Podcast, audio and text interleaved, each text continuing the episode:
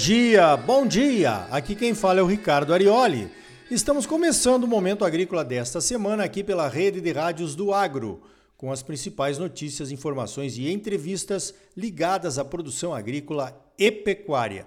O oferecimento é do Sistema Famato Senar, Sistema Sindical Forte, Agropecuária Próspera. Vamos às principais notícias da semana? Então veja esta. A Argentina vai aumentar o percentual de biodiesel na mistura com o óleo diesel. Tá faltando óleo diesel lá na Argentina e a mistura pode ajudar. A mistura vai subir de 5 para 12,5% e vai ser por 60 dias, pelo menos por enquanto.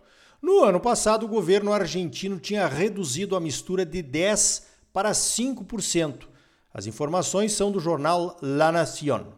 A Argentina é o maior exportador de óleo de soja do mundo. Segundo o USDA, o Departamento de Agricultura dos Estados Unidos, a Argentina deve exportar 5,9 milhões de toneladas de óleo de soja em 2022-23. Seria um aumento de 7% em relação ao ano passado. Considerando a quebra de safra de soja que aconteceu por lá e agora esse anúncio do aumento do biodiesel no diesel, acho que esses números não vão se confirmar. Assim como aqui no Brasil, a matéria-prima do biodiesel na Argentina é o óleo de soja. E aqui no Brasil, hein? Quando é que os teores de mistura de biodiesel ao diesel vão voltar ao combinado?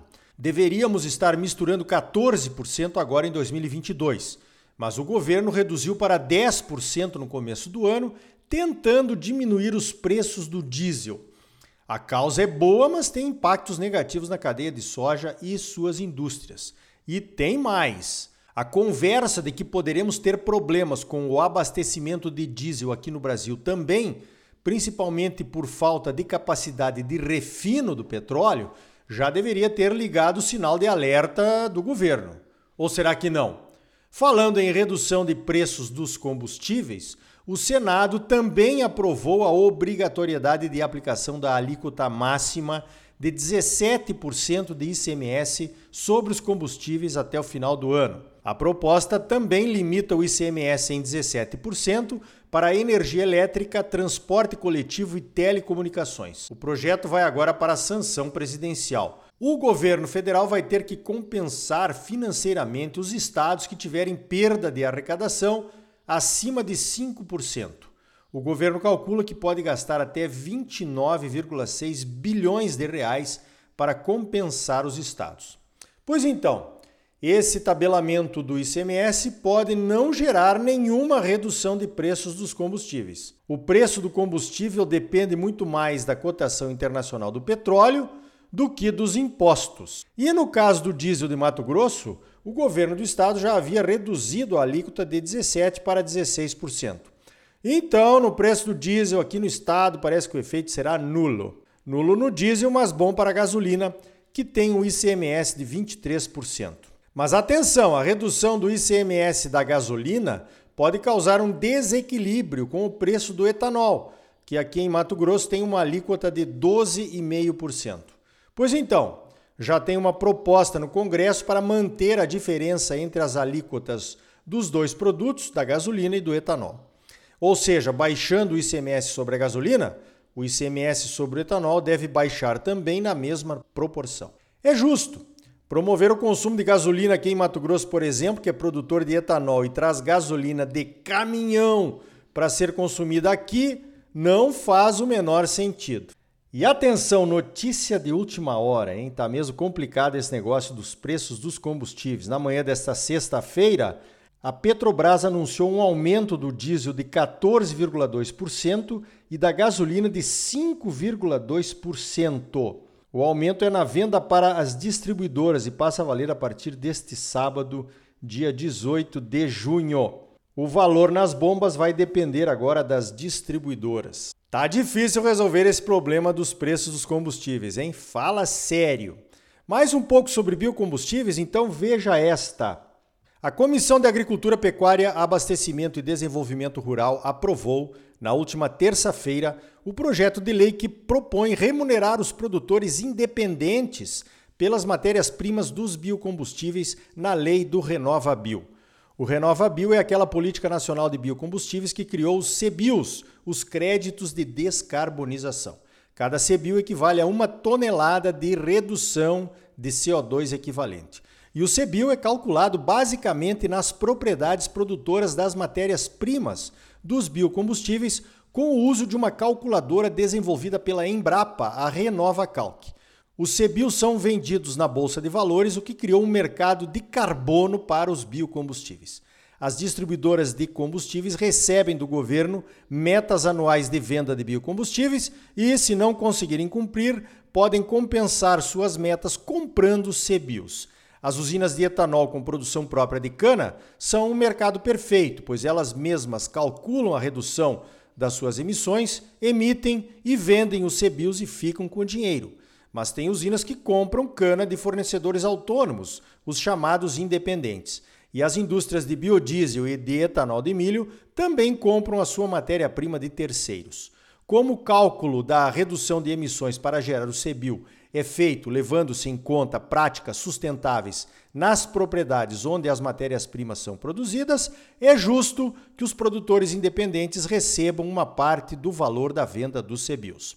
No caso da cana, pela proposta do projeto de lei, os produtores vão receber 80% do valor de venda dos CBIOS.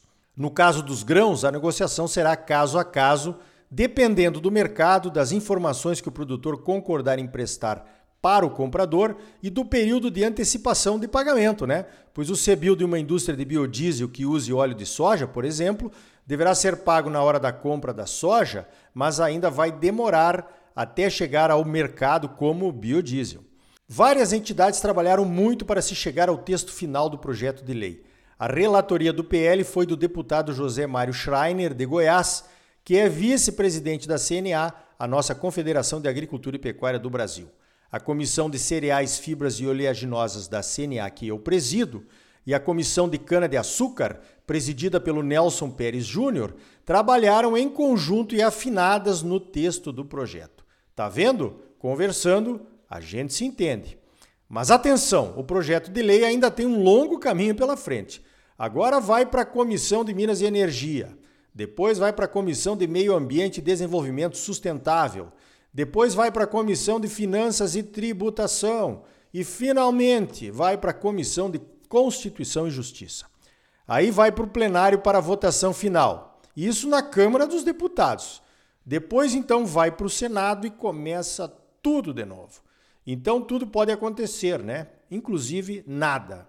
Mas calma, este é o preço burocrático da democracia.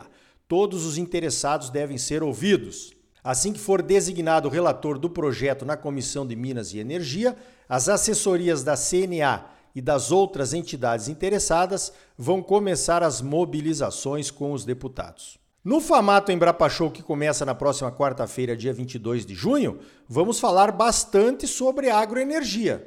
Teremos um painel com três palestras e um debate que vai mostrar alternativas de produção de biomassa para as indústrias de etanol de milho e também configurações dos sistemas integrados de pecuária e agricultura com florestas de eucalipto. E ainda vamos falar de alternativas para o plantio de segunda safra visando o mercado de biodiesel. Vejam que os sistemas de produção vão se integrando e, além dos benefícios comerciais e financeiros, trazem também benefícios ambientais. A integração da pecuária e da agricultura com a floresta pode gerar a carne carbono neutro ou a carne de baixo carbono, duas certificações desenvolvidas pela Embrapa. A produção de baixo carbono também será tema de palestra no Famato Embrapa Show. E aí, você já fez a sua inscrição? Ainda não? Então corre! As vagas são limitadas e estão acabando.